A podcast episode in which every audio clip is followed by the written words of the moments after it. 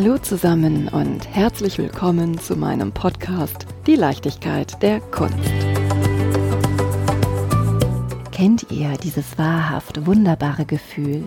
Ich lasse mich jetzt einfach mal treiben und schaue, was dabei herauskommt. Keine Erfüllung von gesellschaftlichen Konventionen, kein Druck von herkömmlichen Prozessen, keine Erwartung an das eigene Ich.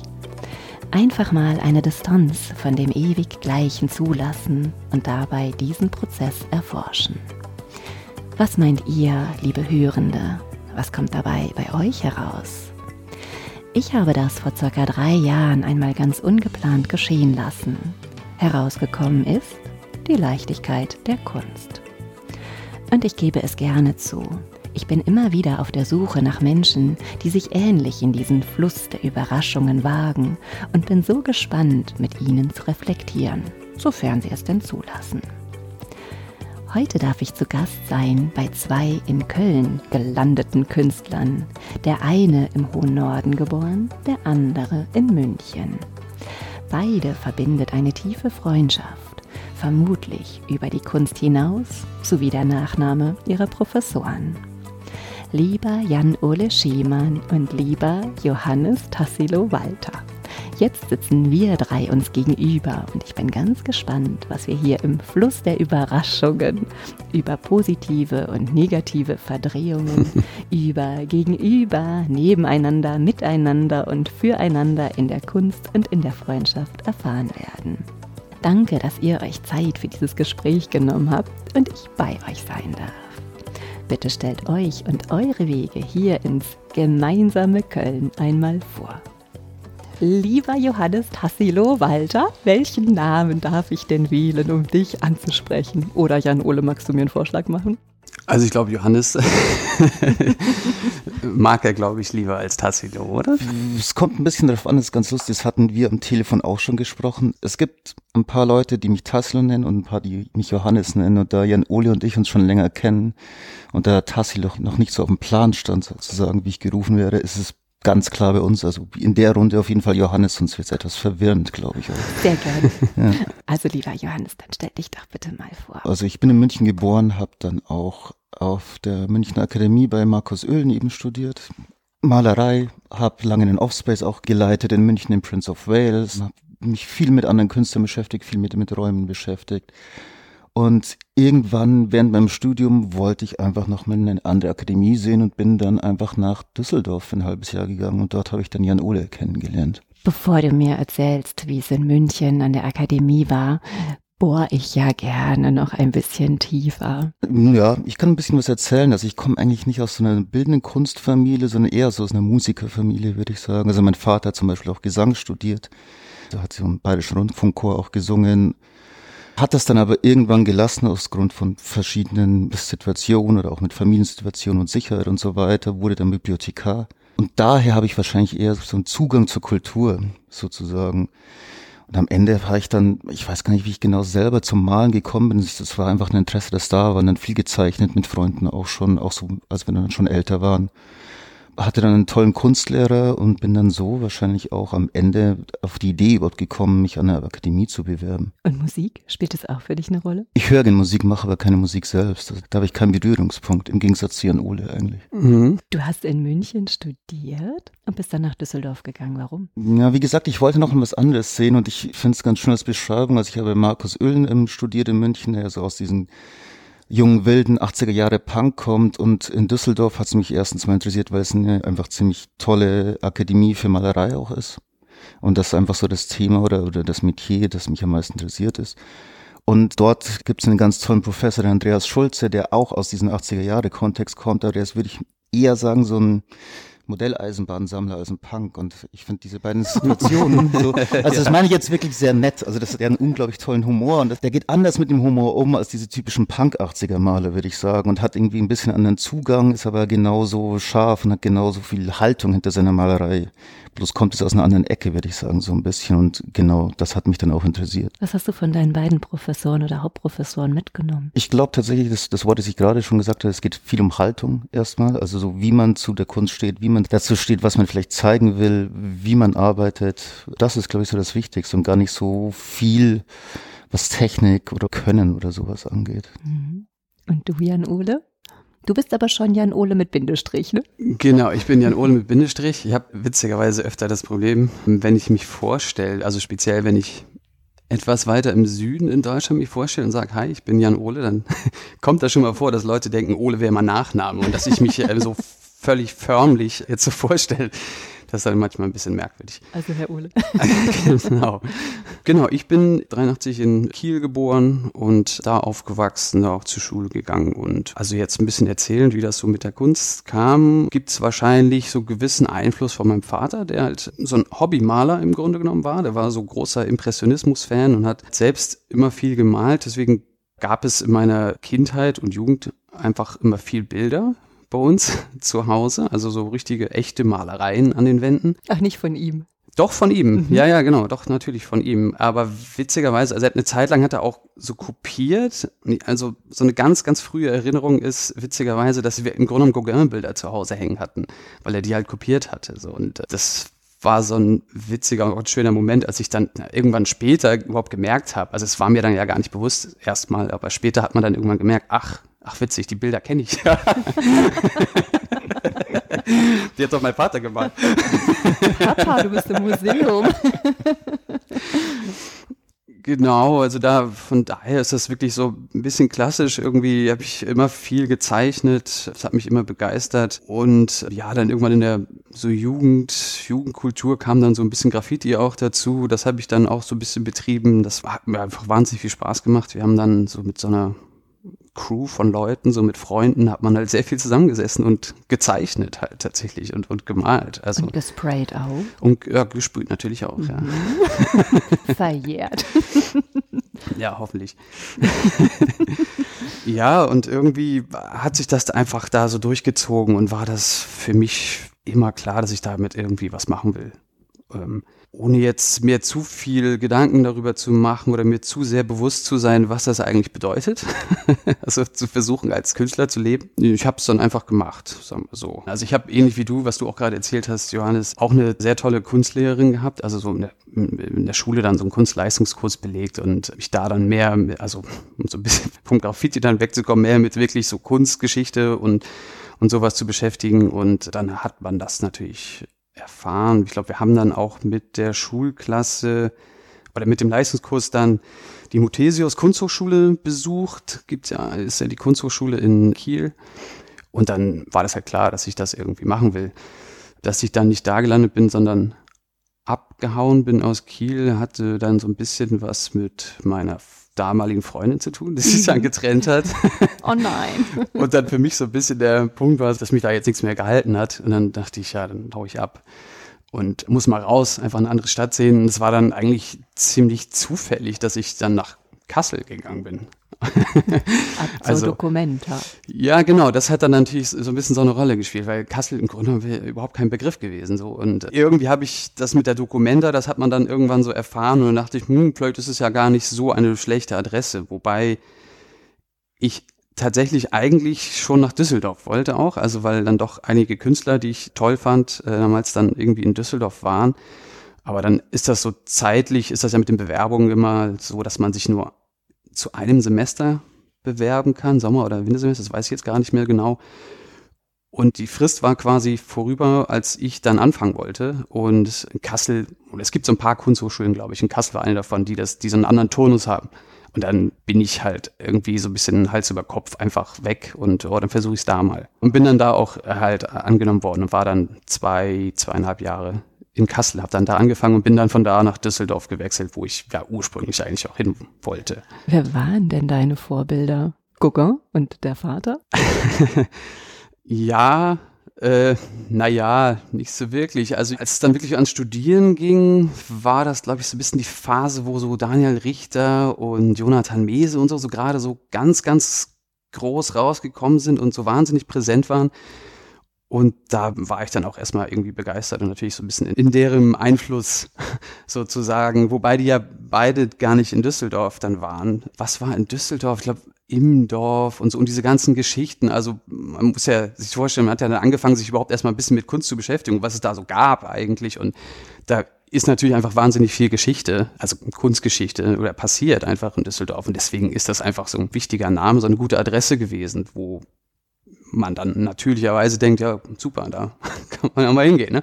Kunst- und Musikgeschichte, Kraftwerk. Genau, das war dann auch noch, so, wobei mir fällt jetzt noch ein, dass ein Freund von mir, tatsächlich ein sehr guter Freund, dessen Eltern haben ein Haus in Düsseldorf gehabt und mit dem habe ich zusammen Zivildienst gemacht und während des Zivildienstes hat man ja so ein Ticket bekommen, mhm. damals, mit dem man umsonst mit dem Zug ziemlich weit fahren konnte. Ich glaube, wir durften eigentlich nicht ganz bis Düsseldorf fahren. Das war schon ziemlich weit, aber wir hatten irgendeinen Trick, äh, dass das dann dass irgendwie gut war. Und dann war das so, also im Endeffekt so, dass er da diese Wohnung hatte in Düsseldorf und dann sind wir halt ab und zu nach Düsseldorf gefahren. Haben uns dann, glaube ich, auch einen Rundgang da angeschaut, die Museen angeschaut und so kam auch, also das war nochmal eine andere Ebene, kam auch so ein Bezug zu Düsseldorf. Musik spielte für dich auch eine Rolle? Ja, wobei zu der Zeit aber noch nicht so wirklich. Also ich meine, klar war ich immer auch äh, Musik begeistert, aber Musik selber machen, bis ich mal das ernsthafter gemacht habe, verging dann noch ein paar Jahre. Und ich glaube, das war eigentlich auch erst nach meinem Abschluss 2013. Und bei dir, Johannes, gab es da Vorbilder, die dich. Tatsächlich ist ganz, ganz lustig. Ähm, eben zu der Zeit, als ich eben auch angefangen habe zu stehen, war wirklich Daniel Richter, also für mich schon so eine Art Vorbild. Also ich das war halt einfach natürlich einer von den jungen Künstlern, die ziemlich bekannt waren und einfach so ganz klar gemalt haben, was ja auch mich so interessiert hat, die Malerei. Und ich glaube, zu der Zeit, wenn man so angefangen hat in der Akademie und sich dafür interessiert, kam man dann gar nicht vorbei. Und das, das hat man irgendwie auch so sofort kennengelernt irgendwie. Und dann war das natürlich schon mal beeindruckend. Das ging ja dann auch viel so ein bisschen um Punk und ein bisschen Musik immer und so Plattencovers hat er auch gemacht und so. Und das war dann schon interessant, aber dann gab es noch andere Leute, wie so Wilhelm Sassnall oder sowas, haben mich dann interessiert, oder Luc Teumanns tatsächlich. Das kam dann aber auch eher von einem Bekannten, den ich, während ich Zivildienst noch gemacht habe, kennengelernt hat und der eben, ich glaube, Assistent war in München an der Akademie. Der mir dann einfach immer wieder so Kataloge in die Hand gegeben hat und gesagt hat, schau dir doch das mal an und dann verschiedene Künstler so und Künstlerinnen angeschaut hat. Und eure Professoren, Markus und Albert Oehlen, die Brüder?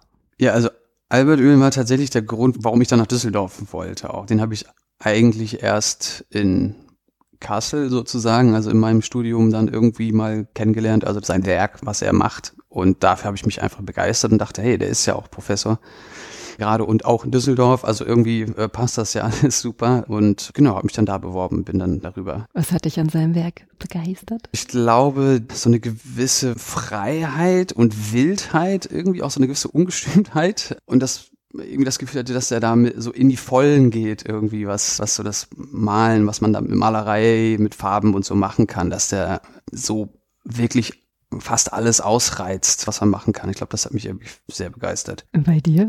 Albert Öhlen? Nee, Markus Öhlen? Markus ah, Öhlen. ich verwechsel ja, mal. Ähm, ich glaube, so zum Markus kam ich tatsächlich einfach so, als ich mich dann entschieden habe, so ich will auf eine Akademie gehen und bin ich in die Akademie München gegangen und dort kommen die Bibliothek und dann liegen einfach Kataloge von allen ProfessorInnen da, die einfach dort lernen.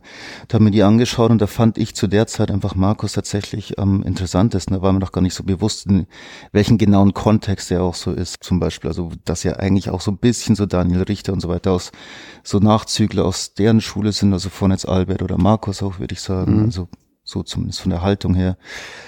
Und dann habe ich mich eben bei Markus beworben, genau. Und dann so kam ich zu ihm und was ich einfach total Markus geschätzt habe, war dann einfach oft, also ich habe dann auch eine Zeit lang bei ihm im Atelier gearbeitet, dass er einfach viel darüber gesprochen hat, wie er arbeitet oder was er für eine Haltung dazu hat und mit wem er zusammengearbeitet hat. Und da habe ich einfach ziemlich viel mitgenommen und ich finde einfach, dass Markus auch ein fantastischer Künstler ist, der einfach tolle Bilder macht und einfach so total dahinter steht und so einen ziemlich eigenen Stil einfach so verfolgt. So, und jetzt habt ihr beide Künstler gehabt, wegen denen ihr ins Rheinland gekommen seid. Habt ihr denn vorher schon voneinander gewusst?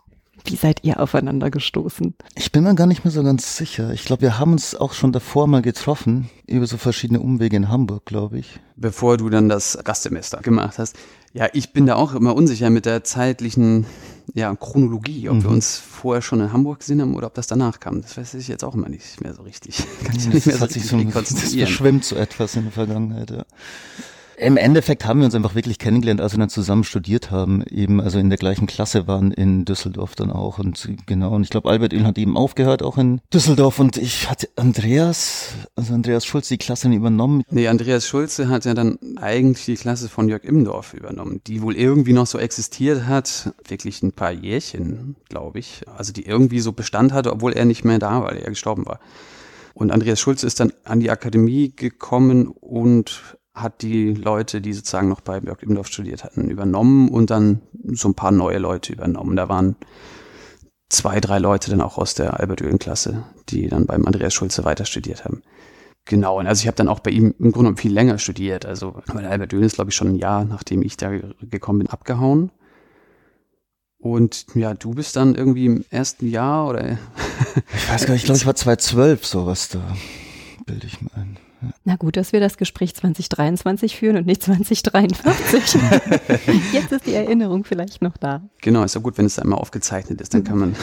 genau, können wir nochmal nachhören. Das als Gedächtnisstütze. Und dann seid ihr euch begegnet und wart euch so ein Wort sympathisch, habt gedacht, boah, hier könnte was entstehen. Ich weiß es gar nicht genau, wie das so passiert ist. Ich glaube, irgendwie waren wir dann mit Andreas Schulze auch mal aus und dann meinte er so, dass wir beide ja so die Ölen-Schüler waren und hat uns dann sozusagen dadurch sozusagen in einen Topf geworfen, auch so ein bisschen, dass ich bei Markus studiert habe und er bei Albert und dann war das irgendwie so eine seltsame Situation ein bisschen mit, mit Andreas und ich glaube, da hat es so angefangen, dass wir auch mehr Zeit miteinander verbracht haben, weil wir halt einfach in der gleichen Klasse waren und dann auch einen sehr guten gemeinsamen Freund haben, also bei dem ich dann auch gewohnt habe, bei Peppy Bottrop.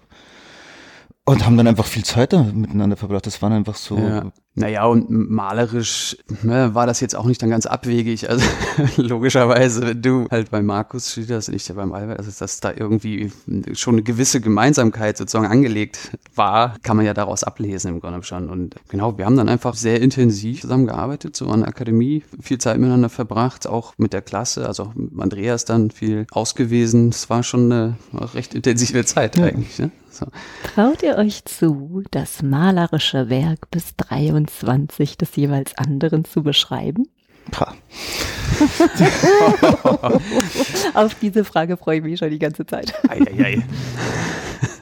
Ah, lass mich mal überlegen. Ähm, Ganz einfach. Leinwand, Pinsel. Aber du meinst jetzt so das, was wir gesehen haben voneinander und wie sich der mhm. jeweilige andere entwickelt hat, mhm, genau. sozusagen. Also bei Jan Ole würde ich tatsächlich so sagen, dass das viel konstanter als bei mir sage ich mal, weil also als ich Jan Ole kennengelernt habe, du hast ziemlich bald Diplom gemacht, glaube ich, oder deinen Abschluss gemacht. Äh. Genau, also wenn du 2012 an der Akademie warst, ich habe 2013 Abschluss mhm. gemacht, dann genau war das im Grunde genommen ja ein Jahr, nachdem du wieder zurück bist. Und dann haben wir ja direkt 2013 auch, nachdem ich Abschluss gemacht habe, haben wir ja diese gemeinsame Ausstellung gemacht. Mhm. Und da war das dann so, ja nicht zum ersten Mal, aber das war eine recht große Ausstellung, da war das dann irgendwie wahrscheinlich auch irgendwie ersichtlicher für uns gegenseitig, so woran man da jetzt arbeitet oder womit man jetzt wirklich rausgeht. Ne? Also an mhm. der Akademie ist es ja immer so ein bisschen, dass, dass da einfach wahnsinnig viel passiert und auch einfach experimentiert wird und da, da man ja nicht konsequent oder vielleicht macht es der eine oder die andere, aber äh, bei mir war es jetzt nicht so wahnsinnig konsequent in der Akademie. glaube Ich habe mhm. sehr viel rumgespielt und so. Und ich würde sagen, so nach der Akademie wurde es ein bisschen stringenter. Worauf will ich hinaus? Dass man dann in dieser Ausstellung dann sich gegenseitig ein bisschen stärker gezeigt hat, woran man arbeitet, stärker positioniert hat mhm. vielleicht auch. Du hattest sehr, sehr große Bilder. Ich weiß, dass du dich mit Hogarth irgendwie zu der Zeit, ja, glaube ich. Line of Beauty. Mit der Line of Beauty, dass das dann so ein Thema war. Dass du auch damals schon recht reduziert gearbeitet hast. Es war schon noch farbig. Farbig, ja, auf jeden Fall. Ja. Also meist schon so recht monochrom eigentlich ja. und dann eher so zeichnerisch in diese Farbfelder mhm. gearbeitet hast. Mit so Motiven, die sich irgendwie mit Hogarth beschäftigt haben und so. Und ich weiß nicht, du könntest schon sagen, dass da eine gewisse Konstanz. Vielleicht hast du das dann immer weiter reduziert. Und also yeah. meine, das ist jetzt keine gute Abhandlung sozusagen, aber der Sprung dann ins Jetzt, wo es halt sehr, sehr viel um ja, Oberflächen und ganz feine Unterschiede mhm. eigentlich nur Und geht. auch immer noch so um Linien oder so und so Zeichnungen, die leicht so drin ist, aber nicht mehr so pff, vordergründig, würde ich mal sagen. Oder einfach so ein bisschen anders benutzt als so damals bei meinen Arbeiten, glaube ich. Ja, und ja. vor allem nicht mehr so motivisch, ja. ne? sondern es ist halt noch abstrakter geworden. Auf jeden Fall weiter weg von der Figur. Ja. ja. Und umgekehrt? Und umgekehrt, also ich glaube, wenn ich jemand an diese gemeinsame Ausstellung auch zurückdenke und dann an Jan Oles Abschluss, dann war auf jeden Fall schon so die, die Grundlage erstmal da für die Arbeiten, an denen er jetzt einfach so gerade arbeitet oder das eben einfach auf so einer ungrundierten Leinwand mit, ich glaube auch schon mit Tusche wahrscheinlich oder Acrylfarbe so. Das habe ich dir glaube ich schon mal erzählt, da kann ich auch nochmal sagen, dass du mich eigentlich auf die Tusche gebracht hast. Das stimmt, ja genau. oh. Also das ist ja, das ist ganz, gar nicht unerheblich eigentlich. Im Grunde ist es nur so ein Materialding so, aber ich weiß, dass Johannes, als er halt 2012 Akademie war, viel mit Tusche gezeichnet und gemalt hat und ich das dann auch einfach mal ausprobiert mhm. habe und im Grunde genommen da auch das Material so entdeckt habe. Ich habe dann noch recht viel auch mit Acryl gemacht und dann wurde Tusche im Laufe der Zeit immer, immer wichtiger tatsächlich hm. als nur so kurz reingeworfen. Okay, ja, also ja, ist ja voll schön auch. genau. Also ein herzliches Dankeschön an der Stelle. Ich spreche das jetzt mal für dich aus. ja. Ja, und die Arbeit, ich glaube tatsächlich bei Jan Ole kam einfach auch, glaube ich, schon immer die Leinwände aus so einer Zeichnung raus. Eigentlich so einer abstrakten Zeichnung, mehr oder weniger, die schon einen Figuranteil hatten. Also manche sehen da immer so ein bisschen so einen Comic-Anteil drin, aber das finde ich auch schon wieder zu weit irgendwie so in die Richtung, sondern es ist, glaube ich, einfach so eine ziemlich lockere Art und Weise zu zeichnen und so auch so Sachen aufzulösen. Und ich glaube, was so auf der Leinwand passiert, hat sich einfach immer mehr verdichtet bis zu einem gewissen Zeitpunkt, Jan Ole, würde ich sagen. Und gerade eben löst sich es auch wieder so.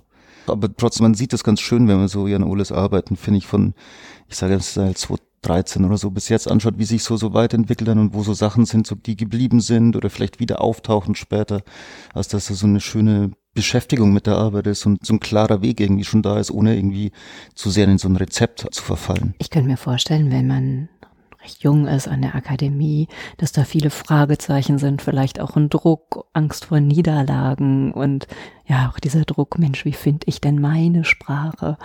Wie finde ich denn mhm. meinen Ausdruck? Seid ihr ja erst recht spät aufeinander gestoßen. Du sagtest ja gerade schon so ein bisschen mit der Tusche inspiriert, die euch gegenseitig Kraft geben können, euch wie Sparringpartner behandelt und euch auf den Weg gebracht? Ich glaube, das ist tatsächlich auch immer so ein bisschen, wenn man so, so eine enge Freundschaft hat oder viel Zeit miteinander verbringt und sich einfach klar auch so mit Malerei beschäftigt. Und das ist einfach so ein sehr, sehr wichtiger Punkt in dem Leben auch ist, dass man sich natürlich austauscht und überspricht. Und es ist ja immer noch so, mittlerweile machen wir so eine Art Kolloquium, nennen wir es, und versuchen uns in gewissen regelmäßigen Turnus in Ateliers von KollegInnen zu treffen und einfach so und sprechen über Malerei und das eben auch so ehrlich, wie es nur geht und einfach so klar und deutlich, also um weiterzukommen auch, würde ich mal sagen, und sich so gegenseitig unter die Arme zu greifen oder auch vielleicht Sachen zu überprüfen sozusagen. Oder wieso macht jetzt mein Gegenüber das? Oder ist das wirklich gut? Oder was sagst du jetzt hinzu? Und das ist so ein ewig werdendes Gespräch, was ja glaube ich auch das Wichtige ist in so einer Kunsthochschule oder einer Akademie, dass man einfach, ich sag mal, Gleichgesinnte trifft, mit denen man einfach so diskutieren, streiten und reden kann über so Arbeiten. Und das bringt dann halt so weiter. Mhm, Glaube ich auch, wobei ich da auch irgendwie denke, dass es diese beiden Bewegungen gibt. Also zumindest bei mir hatte ich auch eine Zeit lang das Bedürfnis, mich so ein bisschen abzunabeln tatsächlich, glaube ich, um ein bisschen mehr auf mich selber zu konzentrieren und so ein bisschen zu gucken, was ist es denn, was einen wirklich berührt oder interessiert und dann wieder diese Gegenbewegung dann wieder sich dem anderen aussetzen, dem wieder Einflüsse zu lassen. Also immer so dieses Hin und Her Bewegung von Abnabeln, so ein bisschen für sich zu arbeiten und ja, so ein bisschen ohne Rücksicht auf was andere denken und dann wieder das Gespräch suchen und den Kontakt und den Austausch. Also bei mir ist das immer so eine Pendelbewegung irgendwie. Gab es Phasen, wo ihr weiter auseinander wart und habt ihr dann wieder zusammengefunden? Also offensichtlich. Genau, gab es offensichtlich. Ähm, ich bin also ich hatte kurz tatsächlich überlegt, nachdem ich in, also so ein halbes Jahr in Düsseldorf war, ich glaube, ich wäre damals am liebsten fast geblieben, hatte aber dann damals eine Freundin in Berlin, ein Offspace in München. Genau, einen Offspace in München, habe eben auch bei Markus im Atelier gearbeitet und dann noch so die dritte Stadt mit Düsseldorf in so einem, das war mir einfach eine Stadt zu viel und bin dann tatsächlich deswegen auch wieder zurück nach München gegangen. Mhm. Und einfach allein durch diese Distanz haben wir uns natürlich seltener gesehen und dann verändern sich die Leben auch ein bisschen, dann gibt's eine neue Partnerin oder so oder ja. irgendwie andere Wege. Dann sieht man sich natürlich nicht mehr so oft. Also wir haben eine Zeit danach. Gab's diese Hamburg Gatherings. Genau, die Hamburg Gatherings gab's dann auch sozusagen. Oh, ähm, in Hamburg im, im achten Salon, da haben sie ein paar befreundete Künstler, haben da so, ja, wie war das? Weil im Grunde genommen so, ja, wie so kleine Ausstellungen oder so, so Künstlerfeiern irgendwie organisiert, wo sie alle möglichen befreundeten Leutchens eingeladen haben, nach Hamburg zu kommen. Und dann kam man und hat hat so kleine Kunstwerke mitgebracht und dann, und dann gab es eine Biertombola, mhm. ein großes Fest und jeder Künstler, die Künstlerin hat dann, oder jeder, der da war, hat bei jedem Getränk ein Los bekommen, ne, so, und dann wurden am Ende die Kunstwerke verlost. Was für eine tolle Idee. Mhm. Macht ihr das immer noch bei euren Treffen? Nee, das haben wir jetzt lange nicht gemacht. Nee, ich, ich, weiß, es gab es zwei, drei Mal oder Ich so. glaube, es gab es zwei, drei Mal, aber vor kurzem kamen wir irgendwie überhaupt wieder darauf. Und genau, dass es halt eigentlich sehr, sehr, sehr, sehr schön war ja. und eigentlich echt sehr, sehr spaßig. Ja. Natürlich auch befeuert dadurch, dass alle möglichst viele Lose haben wollten, weil es dann immer sehr schnell Ach, feuchtfröhlich. Ja. Ich würde da wohl auch gern mal mitmachen. Ich biete Podcasts an. das interessant ist. Und dann seid ihr wieder aufeinander getroffen bei den Hamburg Gatherings. Ja, ich weiß gar nicht, wie hießen die Veranstaltungen? Biertombola. Das einfach Biertombola? Was sollen wir lange um den ähm, heißen Brei herumreden? Biertombola. Ja, genau. Genau. Nee, aber ich glaube, wir haben es dann, ich weiß nicht, wir haben es wieder ab und zu mal irgendwie gesehen und dann etwas aus den Augen verloren und ich bin dann eben nach Köln gezogen. Aber du warst doch auch in Island. Ja, ich war zwischenzeitlich auch viel in Island. Also das war ja auch so genau. ein bisschen auch ein Grund, warum man sich da nicht so viel gesehen hat. Du hattest das vorhin, glaube ich, schon mal kurz angesprochen, mhm. oder dass ich mit einem Freund eine Ausstellung in Berlin organisiert hatte, wo wir so Drucke ausgestellt haben und da hatte ich Johannes auch mit eingeladen und da war er dann zum Beispiel bei der Öffnung nicht da, weil er halt in Island war. Und das, das war diese Veranstaltung, wo Kate dann auch mitgemacht hatte, mhm. die witzigerweise damals die Freundin von Philipp Ackermann, mit dem ich die Ausstellung organisiert hatte. Mhm. Und hast du gemerkt, als Johannes dann aus Island zurückkam, so, wow, das Werk, das hat sich aber weiterentwickelt oder da merkt man den Einfluss der Gesiere. Entschuldigt, wenn ich albern bin. Nee, nee, du bist du nicht. Danke. Das ist ja eigentlich eine Frage. Ja, war eigentlich eine Frage an mich, aber ich kann, das kann ich jetzt ehrlich gesagt gar nicht so richtig sagen. Muss ich ich, ich glaube, ich kann es auch gar nicht so richtig so Also natürlich macht das was, wo man ist. Und es, es gibt schon so eine gewisse tolle, karge Landschaft oder sowas mhm. in Island, die einfach wahnsinnig toll ist und eine, tolle Bilder sind und tolle so Patterns, die man entdeckt in der Natur. Und, und diese lebende Natur ist natürlich wunderschön und es ist ein unglaubliches Land und ein unglaublicher Ort also ich glaube, das hat sich jetzt nicht so total vordergründig auf meine, meine Arbeit ausgewirkt oder hat es sich jetzt nicht komplett verdreht oder verändert. Warum wolltest du nach Island gehen? Das war tatsächlich auch wieder wegen einer Freundin. Ach, ich finde das richtig schön. Wie lange warst du dort? Das war immer so, so back and forth und wir sind so zwischen München und Reykjavik hin und her gefahren und es waren so insgesamt über einen Zeitraum von so vier, fünf Jahre und dann war ich wahrscheinlich insgesamt so knapp zwei Jahre in Island. Also wenn man alle Zeiten zusammenzählt. Vermisst du die Zeit? Ja. Mhm. Ja. Und du? Schon. Spielt das Leben fern von den deutschen Strukturen bei dir auch eine Rolle? Was auch mal woanders? Ich habe eigentlich nie wirklich im Ausland gelebt. Ich habe mal drei Monate in Los Angeles verbracht und da gearbeitet, aber so richtig lange gelebt im Osten habe ich nicht tatsächlich. Warum LA? LA, weil ich da eine Galerie habe und das war die zweite Ausstellung, die ich da gemacht habe. Da hatten wir einfach beide die Idee, dass ich ja nach Los Angeles kommen könnte und das vor Ort machen könnte was eine interessante Erfahrung war. Oh, erzähl. Das ist für mich immer Triggerpunkt Nummer eins. Interessante Erfahrung. Ja, interessant insofern, als es tatsächlich sich ein bisschen schwieriger herausgestellt, als, als man das so gedacht hätte, weil es Los Angeles einfach eine sehr andere Stadt ist. Mhm. Wenn es überhaupt eine Stadt ist. als so diese typischen europäischen Städte. Das Leben da halt ganz anders funktioniert und organisiert ist und man sich da ganz anders verlieren kann. Und bei mir war das ein bisschen schwierig, weil ich dann natürlich auch irgendwie diese Ausstellung vor mir hatte und ja auch dann so arbeiten musste, wollte dafür. Und dann war so ein bisschen diese Balance, irgendwie in einer anderen Stadt zu sein, da zu leben und aber gleichzeitig auch so natürlich so einen gewissen Druck zu haben, dass man da irgendwie jetzt diese Ausstellung macht. Das war schon so ein bisschen heikel. Wie geht ihr mit Druck um? Wegarbeiten, ne? Wegarbeiten, genau. Oder wegschauen manchmal auch. ich glaube, also wenn so, so der Druck vor einer Ausstellung ist, dann finde ich das eigentlich einen sehr willkommenen Modus sozusagen, weil es, also mich zumindest so pusht und ich glaube, es geht vielen auch so. Also das ist so ein Druck aus, der ihn so pusht und so, so in die Arbeit noch mehr reintreibt und das ist eigentlich ein ganz schöner Moment, sage ich mal. Also man Klar, muss es nur so steigert so die Intensität ja, ja auf jeden Fall, ähm, genau. mit der man arbeitet. Also es wirkt alles ein bisschen konzentrierter und ja, da schon so ein bisschen in so einen Tunnel halt. Also Ja. ich habe das oft, dass ich so Vorstellungen, dann ein bisschen in so einen Tunnel komme und mich so völlig reinbegebe, das, was man da halt gerade macht. Also ich glaube auch, dass der Ruf des Drucks bisschen schlechter ist, als er tatsächlich ist. Auf jeden Fall. Also da, da würde Ja. ich sofort zustimmen. Natürlich ist es anstrengend Mhm. und Mhm. alles, aber ich meine, das will man, also so, klar, ist ja auch logisch, dass es nicht alles in Jux und Dollerei ist und dass man da so, so durchtänzelt irgendwie, sondern dass man da schon auch in dem Sinne auch wirklich ein bisschen arbeiten muss. Also, Ja. dass es schon auch anstrengend ist. Und der Druck, ja, also komprimiert dann halt irgendwie auch. Ne? Der Druck kommt dann oder ist dann da und dann komprimiert er so ein bisschen die Gedanken, die eigenen Gedanken, die, die eigene Arbeitsmoral und alles wird so ein bisschen, äh, läuft halt auf ein Ziel hinaus. Ne? Das Mhm. ist ja auch ganz gut. Könnt ihr euch da gegenseitig unterstützen? Also wenn man merkt, der Druck des einen ist so groß, dass man da vielleicht noch mal Also ich habe es jetzt bei meiner letzten Ausstellung habe ich das tatsächlich gehabt, dass sich Johannes und die Edi auch, äh, Modetti, eine Freundin von uns, dass ich die beide sehr oft bei mir im Atelier hatte, so gerade auch in der in der letzten Phase, wenn man selber ein bisschen das Gefühl bekommt, man hat den Überblick gar nicht mehr so Mhm. ganz oder kann das irgendwie gar nicht mehr einschätzen so richtig, weil man weil man halt so tief drin steckt. Aber auch einfach, wenn man dann ein bisschen schlecht gelaunt war oder so, weil man halt irgendwie ein bisschen lost war, dann war es sehr hilfreich, die zwei im Atelier zu haben und einfach auch ein bisschen so äh, Zuspruch zu bekommen. Also erstmal natürlich auch dann immer künstlerisch ein bisschen zu gucken und zu sprechen, aber auch ganz einfach so, so einem so Zuversicht Mhm. geben, tatsächlich, dass es nicht totaler Quatsch ist, was man da gerade macht.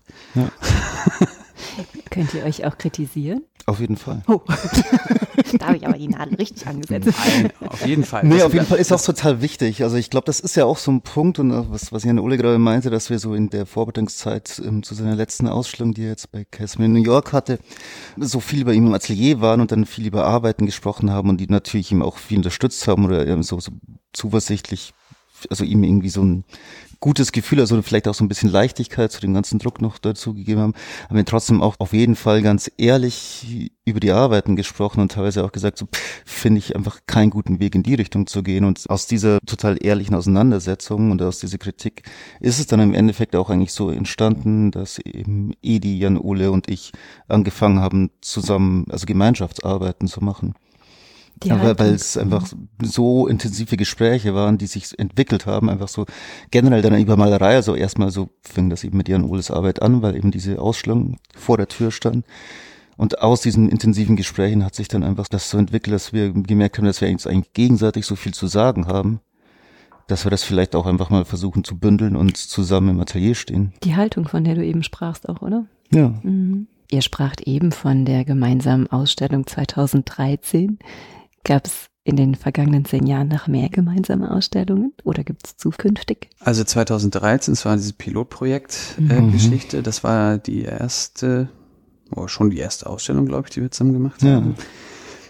Dann hattest du mich nach München eingeladen. Das war jetzt keine Duo-Show, aber so eine Gruppenausstellung Ja, genau. mit ein paar anderen Künstlern, glaube ich, so, so Münchner Freunde von dir dann Mhm. irgendwie eher. Und da war ich dann mit dabei. Dann wieder in Köln von dir auch eingeladen, was du mit Ach, Karin stimmt, zusammen ja. organisiert hast.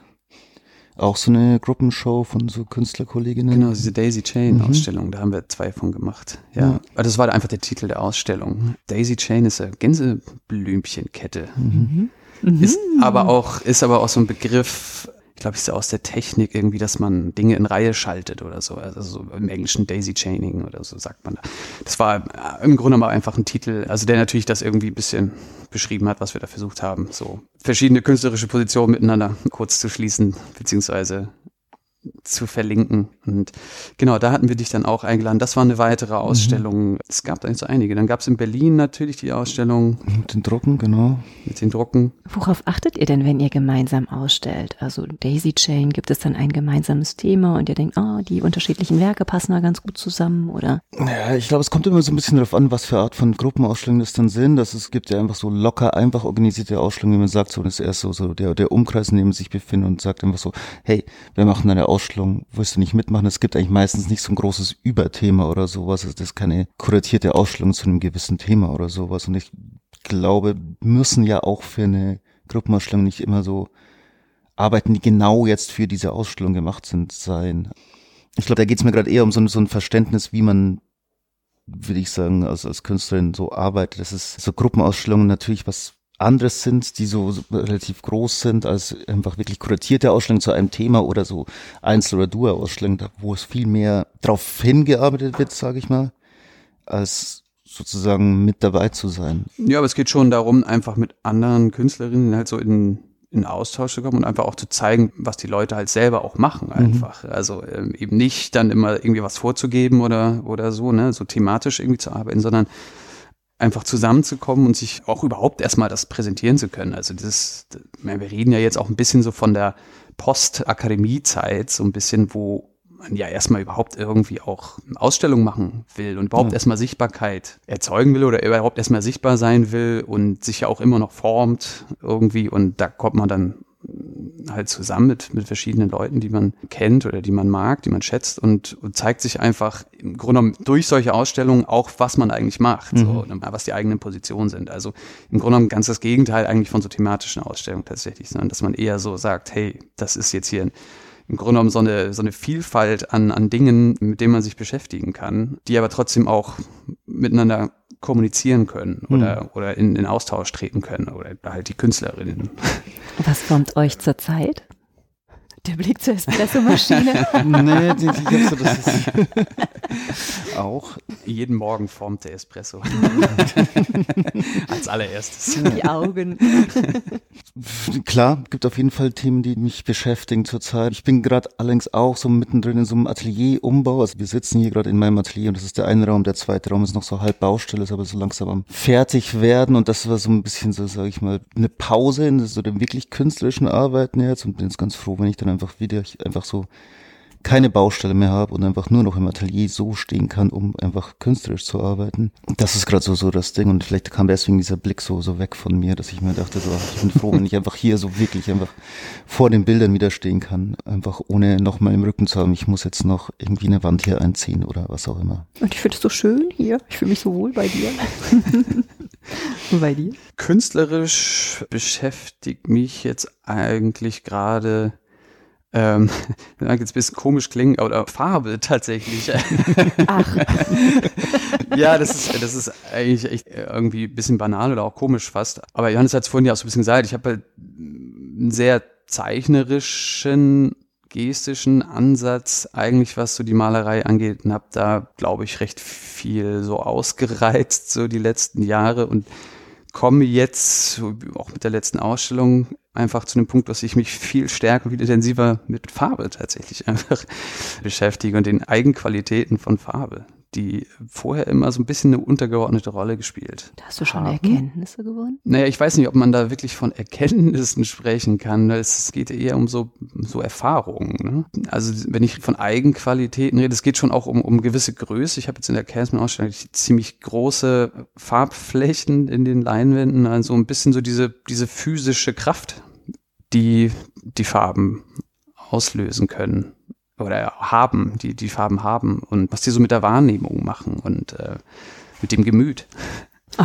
Also es ist natürlich irgendwie offen, also immer experimentell. Also ich bin eh immer ein sehr experimenteller Maler gewesen. Also es ist nicht, auch nicht so im Sinne, dass ich da jetzt eine, eine bestimmte Erkenntnis oder irgendwas anstrebe. Man hat natürlich das eine oder andere. Äh, also man, man zieht die Erkenntnisse raus aus dem Arbeiten, aber es ist ja, glaube ich, auch immer so der Prozess, einfach das Arbeiten. So im Arbeiten kommen mir neue Ideen oder passiert ja auch manchmal was, was man dann wiederholt, also was so aus dem Zufall vielleicht auch passiert und dann kommt man drauf, wiederholt es wieder und es fügt es so seiner Palette hinzu oder so weiter. Ich glaube, es ist wirklich viel, also was du sagst, so, so die Erfahrung einfach so im Umgang mit den Materialien, also mit so gewissen Farben auch, ob es mhm. jetzt einfach eine Farbigkeit ist oder ein Material von der Farbe ist. Ja, es ist, ist im Grunde klar. Eigentlich ist es recht komplex, ne? Also was, das ist ja auch das Tolle irgendwie so an gemalten, handgemachten Bildern irgendwie, dass, dass da doch irgendwie eine Menge zu tragen kommt und man da wenn man sich damit intensiv beschäftigt, so einige Erfahrungen machen kann, irgendwie auch Erkenntnisse in Anführungsstrichen und Dinge, die man auch wiederum auf die Welt da draußen außerhalb der, der Bilder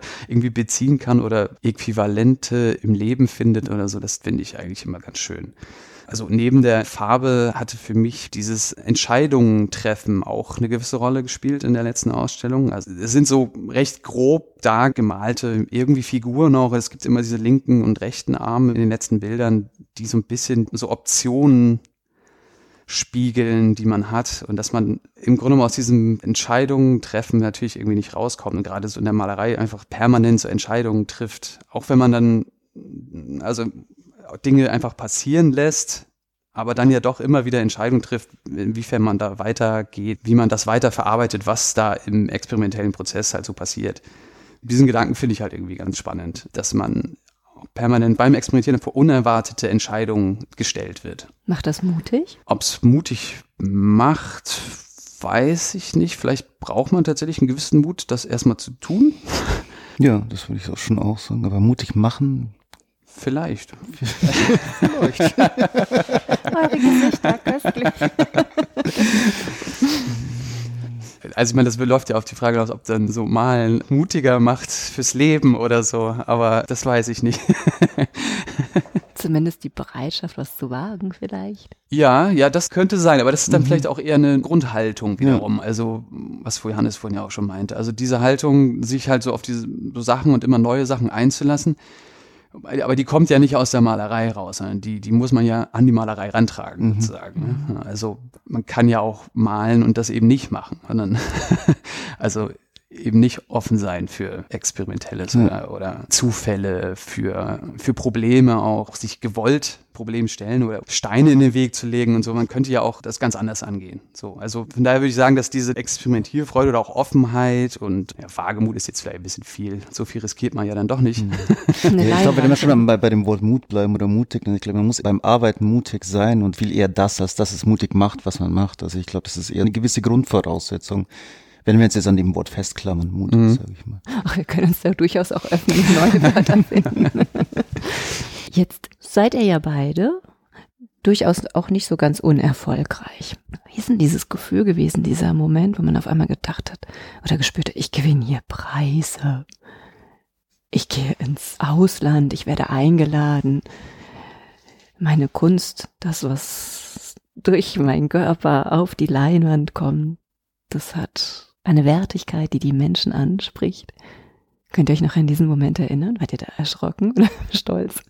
Also bei mir war es, also ich kann es jetzt nur so stellen, dass ich, meine erste Galerieausstellung war tatsächlich in Los Angeles. Und das war tatsächlich ein sehr phänomenaler Augenblick. Also die, die Öffnung hat schon wahnsinnig viel Spaß gemacht und mir sehr deutlich vor Augen geführt, was für ein Spaß das machen kann und wie toll das ist, das, was man macht und wenn das auf Resonanz trifft. Also da sind die Amerikaner ja auch eh so ein bisschen bisschen offener bei so Ausstellungseröffnungen. Also das hatte ich so in dem Maße jetzt auch, oder auch bisher, glaube ich, nicht so richtig in, in Deutschland. In den USA ist es irgendwie, zumindest war das auch so bei der Ausstellung jetzt in Los Angeles so, dass, dass wirklich sehr, sehr viele Leute auf einen zukommen und mit einem reden wollen einfach über das, was man da macht und wirklich einem einfach großes Interesse entgegengebracht wird was natürlich unglaublich gut tut und dann einem ja zeigt auch, dass man eben nicht in so einem luftleeren Raum nur agiert, was ja so ein Gefühl ist, was man ab und zu mal bekommen kann, gerade so, wenn man so ein Atelier-Tier ist. Also Malen ist ja an sich mhm. doch meistens eine recht einsame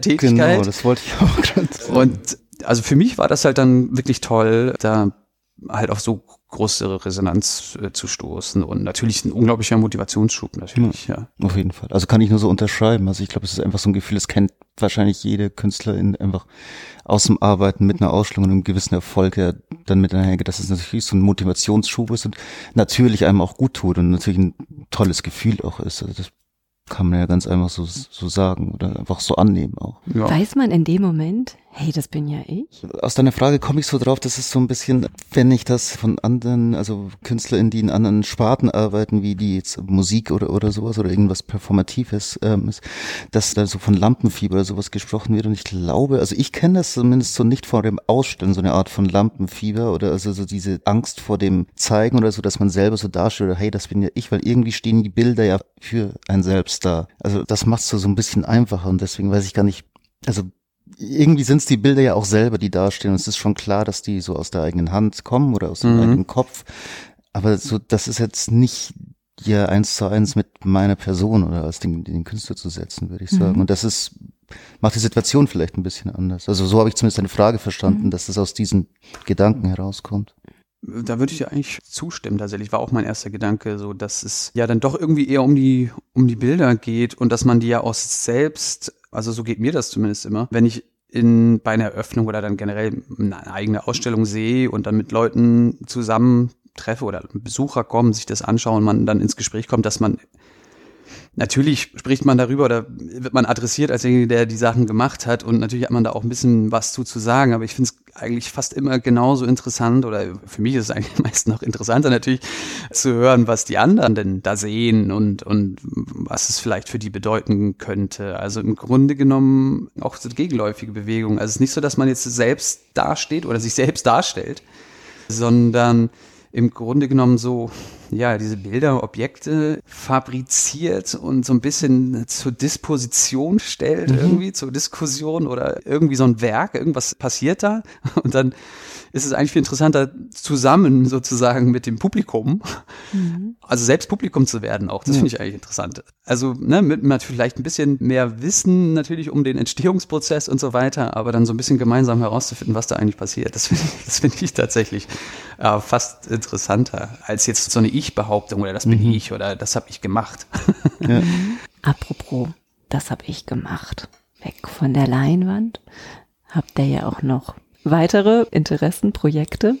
Johannes, du hast es Prince of Wales. Oder müssen wir jetzt sagen King Charles? es ist schon noch der Prince of Wales genau. oder Bar. Sehen wir doch mal, was das ist. Prince of Wales war so ein Artist Run Space oder ein Projektraum, den ich damals mit Kolleginnen aus der Akademie noch während der Studienzeit in München gegründet habe. Zusammen mit Nigin Beck, Andreas Quartal und Leo Lenches und später kam dann noch Josef Knoll und Jonas von Ostrowski dazu. Und das war so ein ganz schönes kleines Häuschen im Hinterhof, das so eine damalige Waschküche und Dienstmädchenzimmer war.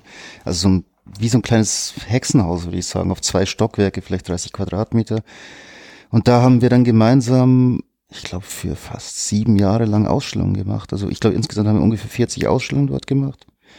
Und das war aber auch, ich glaube, gerade wichtig, dass wir uns so zusammen in der Akademie gefunden haben und dann aber auch gesagt haben, hey, wir machen jetzt selbst was und arbeiten jetzt nicht mit den ProfessorInnen zusammen, sondern so, wir haben uns selber auch schon was zu sagen und haben selber eine Vorstellung, was, was Kunst ist oder was, was, was uns gefällt, ähm, was eine Ausstellung ist, wie eine Ausstellung aussehen soll und haben uns dann eher so, so selbst formiert und dann einfach so ein bisschen freigeschaufelt oder freigekämpft, natürlich auch so von der älteren Generation oder so, von denen man natürlich schon viel gelernt hat und mitgenommen hat, aber da ging es dann auch schon einfach darum, so selbst was zu machen und jetzt nicht nur da zu sitzen und die Geschichten von der anderen Generation zu hören. Und das war ja in München. Mhm. Jetzt bist du aber am Rheinland in Köln. Hast du hier auch so ein Projekt? Genau, und hier habe ich auch weitergemacht wieder mit so Projekten. Also einerseits zusammen unter anderem mit Jan Ole die Mauer. Eine Zeilung für ungefähr ein Jahr lang habe ich da mitgearbeitet. Und jetzt auch noch in dem Ateliergebäude, in dem ich auch ein Atelier ist, gibt's noch den, den Ausstellungsraum Lode, den ich zusammen mit Erika Hock, Michael Heim und Alvin Lai leite. Und da kuratieren wir tatsächlich vier Ausstellungen im Jahr. Und wir sind ja ein Team von vier und haben uns das so aufgeteilt, weil ja alle selber auch KünstlerInnen sind, dass so einer oder eine von uns ähm, sich hauptsächlich auf eine Ausstellung konzentriert und dann entweder thematisch oder einfach eher so ein weiß nicht, manchmal kommt es ja auch so aus so einem Gefühl raus, dass man gar nicht so genau benennen kann, wie so eine gewisse Position zusammen zeigt und machen da einfach vier Ausstellungen im Jahr, so ungefähr. Und dann kommt im September eine, eine Ausstellung tatsächlich über kleine Bilder im Endeffekt, kleine Malereien. das war so doch tatsächlich, das war so ein bisschen meine Idee. Also ich habe eine Ausstellung kuratiert, in der ich gar keine Malerei gezeigt habe, obwohl ich liebe halt Malerei und das ist so auch mein Medium, das ist mir total wichtig. Und jetzt äh, habe ich mir so überlegt, ich, ich würde gerne, also KünstlerInnen zu suchen und anzufragen, bei denen ich, also die entweder hauptsächlich klein arbeiten oder bei denen ich kleine Formate gesehen habe, die mich ansprechen und vielleicht wahrscheinlich auch das, was mich dann irgendwie auch persönlich an Malerei interessiert, so abbilden kann mit so kleinen Formaten. Kannst du mir schon einen Blick ins Nähkästchen gewähren? Hast du schon ein paar Namen für mich, wer dabei sein wird? Nee, mache ich noch nicht. Ah. ich dachte, ich krieg dich. Nein, Ole, sag du es mir doch schnell. ich habe keine Ahnung. Ah, Aber jetzt verstehe ich, warum du mich letztes gefragt hast, ob ich was gegen kleine Bilder habe. Sehr schön. Jetzt seid ihr ja schon Ü30. Und äh, wenn man euch so zuhört, dann stellt man fest, das Unterstützen während der Akademiezeit, in den Jahren danach und wenn ich euch jetzt, naja, so ein bisschen beobachte, das gegenseitige Reflektieren ist total wichtig. Ihr hattet damals wahrscheinlich wie heute auch noch große Vorbilder, die euch naja, vielleicht so einen Schubs in eine Richtung gegeben haben. Jetzt seid ihr, oh Gott, das klingt furchtbar, in einem Alter, wo ihr ja auch unterstützend tätig sein könntet. Spielt das schon eine Rolle, dass ihr überlegt, wie kann man vielleicht die nachfolgenden Generationen so ein bisschen supporten? Ich weiß nicht, ob man da jetzt vielleicht noch erzählen könnte, dass wir ja auch irgendwie diesen Ausstellungsraum dann in Köln gegründet mhm. haben. Das kann man vielleicht so ein bisschen in, als sowas sehen. Wo Auf jeden Fall, also schon auch, wenn man so ein bisschen sehen. geht in die Richtung. Naja, als, als, als so eine Unterstützung oder so, ist ja die Frage, was kann man da so machen als, als Künstler? Mhm. Also, um es kurz zu erzählen, dieser Mauer-Ausstellungsraum, den haben wir 2021 nach diesem fiesen Lockdown mhm. gegründet. Naja, in so einem Raum, der an die alte Stadtmauer von Köln gebaut wurde. So eine sehr schöne eigentlich eine Wohnung von Hans Schilling äh, nach dem Krieg aus so Bauschutz halt äh, ja. gebaut. Ähm, sehr schöne Wohnung und da haben wir diesen Ausstellungsraum dann gegründet. Weil da so wenig, während dieses Lockdowns so wenig passiert ist und alles so eingeschränkt mhm. war, haben wir gedacht, lass uns da einen Ausstellungsraum machen, damit wir so ein paar Künstlerinnen hier wieder was zeigen können. Dass man wieder so ein bisschen, so ein bisschen als Start, mhm. naja, Starthilfe ist aber schon, dass man ja, so, eine, glaub, so eine Plattform irgendwie wieder schafft. Genau, es ging, glaube ich, darum, dass so eine Plattform geschaffen wird und man wieder was sehen kann, irgendwie man wieder auch so unter Leuten ist und so. so. Ich glaube, dass dieser Austausch, haben wir schon mehrere Mal gesagt, jetzt auch hier, dass das total wichtig und essentiell ist. Und das geht natürlich viel einfacher, wenn man sich zusammen im Ort trifft und vielleicht auch noch über Arbeiten, die einfach so ausgestellt werden, ähm, sprechen kann, als jetzt über irgendwie Zoom-Gespräche oder sowas. Das war uns damals wichtig, als wir einfach den Raum dort noch gegründet haben und genau dann. Genau, das war halt ganz schön, weil das mhm. so ein geschützter Innenhof auch ist und da konnte man dann irgendwie reingehen, sich die Ausstellung anschauen, aber irgendwie auch sehr gut draußen vor diesem Raum in diesem Hof stehen, mhm. so ein bisschen geschützt, aber irgendwie auch draußen, also irgendwie auch ne, Corona-konform, mhm. so einigermaßen. Das war eigentlich eine ganz gute Situation. Mit dem Raum unterstützt ihr junge KünstlerInnen und Ganz aktuell unterstützt er ja auch mit je einem Werk im Oktober 2023 die Auktion von Michael Schmidt-Ott zugunsten von Desideria Care. Darf ich fragen, vielleicht ist es zu persönlich, warum ihr euch mit je einem Werk an der Auktion beteiligt? Das ist eigentlich ganz einfach und gar nicht so persönlich. Also mir ging es so, dass wir, ich glaube, das war vor zwei Jahren auf der Art Cologne, standen wir so, so rum und haben Kölsch getrunken und dann habe ich Michael kennengelernt über Jan Ole, glaube ich. Ich glaube, ihr kanntet euch schon und dann kam wir einfach ein nettes Gespräch und dann hat Michael von dieser Auktion erzählt und hat mich einfach auch überzeugt, dass es doch eine gute Sache, wofür man was machen kann und dass das war's eigentlich. Also ganz einfach, ganz kurz so diese Begegnung mit ihm und Michael ist sehr, sehr findig und sehr, sehr dahinter auch so viele Leute zusammenzukriegen, die das Projekt unterstützen und das hat er da auch sehr gut geschafft. Was für ein Werk wird das sein? Das ist so eine zweiteilige Papierarbeit von mir, die einerseits so eine alte Meisterübermalung oder Überzeichnung auf der einen Seite hat und gegenübergestellt ist so ein abstraktes Bild aus verschiedenen Mal- und Drucktechniken zusammengesetzt. Das ist mir gemein jetzt, ne? So ein abstraktes Bild jetzt. abstraktes Bild. Schreiben genau, ja. Nur mit Worten. Ja, bei mir ist es eine kleine Zeichnung Genau, ist wirklich nicht so einfach zu beschreiben. Ja, ist schon recht abstrakt, aber so ein bisschen was Figürliches, ein bisschen was von einem Mond oder sowas. Ja, und es war eigentlich ganz ähnlich, dass mich der Michael einfach gefragt hatte, ob ich da mitmachen will. Und das gibt's ja öfter, solche Auktionen für den guten Zweck. Und wenn man da, also ist es ja immer schön, wenn man da irgendwie sich beteiligen kann und für irgendwie ein bisschen was Gutes, was zustande bringt. Hm. Brother of the Sun. Ein Titel. Welche Rolle spielen Titel denn bei euch? Und kommt erst Titel und dann Werk oder andersrum? Wenn überhaupt ein Titel kommt, dann danach. also nach der Arbeit würde ich sagen. Ja, absolut. Man kann, es gibt, ja klar gibt es so Working Titles oder sowas, aber ich tue mir mit Titel relativ schwer, würde ich sagen. Also wenn es einen guten Titel gibt und der klar ist, dann ist das super, einen Titel zu haben. Aber da tendiere ich dann eher dazu, einfach die Arbeiten nicht zu betiteln muss ich sagen. Ja, ich halte es eigentlich ganz ähnlich. Also vorher gibt's das eigentlich nie. Ich habe hier und da mal so eine Serie gemacht, also so, weiß nicht, über ein Jahr oder über zwei. Und dann wurden auch Bilder einfach durchnummeriert. Der hatten dann so einen Obertitel und wurden durchnummeriert oder so. Manchmal gibt's aber auch so sehr sprechende Titel oder so ein bisschen kryptische Titel, die oft dann im Laufe des Prozesses während des Malens auftauchen, wenn ich dann irgendwie selber irgendwelche Verknüpfungen ziehe. Also es kann schon ziemlich wild sein, auch irgendwie, was man dann selber sich da einen Kopf zusammenbraut, worum es da gehen könnte. Und dann versuche ich das manchmal über, über so ganz, ganz spielerische sehr um die Ecke gedachte Titel irgendwie mit reinzubringen. Also bei denen glaube ich jetzt nicht einfach oder eigentlich glaube ich unmöglich ist, irgendwie auf das äh, Rückschlüsse zu ziehen, was, wieso ich auf diese Titel gekommen bin. Also wenn ich dieser Folge einen Titel geben würde, würde ich zwei von euren Titeln miteinander verknüpfen. Lucky mit zwei Freunden.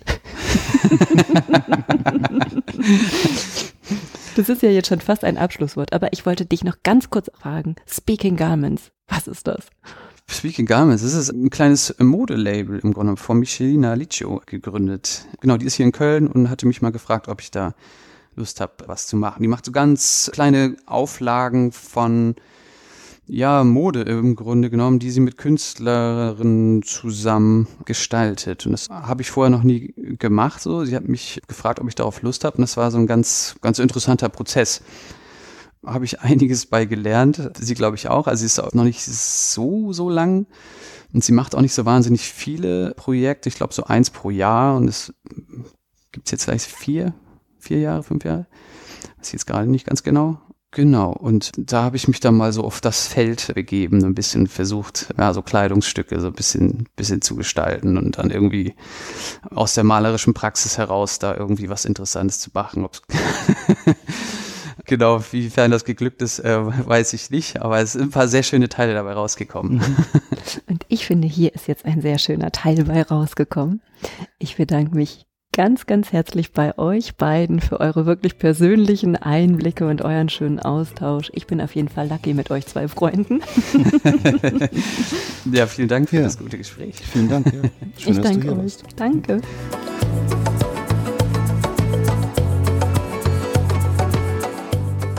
Immer auf der Suche nach spannenden GesprächspartnerInnen, die euch und mir die Welt der Kunst entschlüsseln reise ich quer durch Deutschland. Wenn du die Reisen von Die Leichtigkeit der Kunst unterstützen möchtest, dann freue ich mich sehr über deine Kulturpartnerschaft. Geht auch ganz einfach via paypal.me slash Leichtigkeit der Kunst oder mit einer goldenen, silbernen oder bronzenen Mitgliedschaft über steadyhq.com slash die Leichtigkeit der Kunst. Bedanken möchte ich mich von ganzem Herzen bei allen Hörenden, die bereits die ein oder andere Reise unterstützt haben. PS, ihr möchtet mehr über die Leichtigkeit der Kunst erfahren und mal einen Blick hinter die Kulisse werfen? Dann habe ich einen Tipp. Tragt euch in den Newsletter bei steadyhq.com slash die Leichtigkeit der Kunst ein. Ihr habt Fragen, Anregungen und Feedback? Dann schickt mir gerne eine E-Mail an claudia at dieleichtigkeitderkunst.de. Und wenn ihr mögt, dann freue ich mich sehr über euer Like und eine Bewertung. Ihr möchtet weitere Informationen? Dann schaut auf meiner Website unter www.dieleichtigkeitderkunst.de. Und nun von Herzen Dank.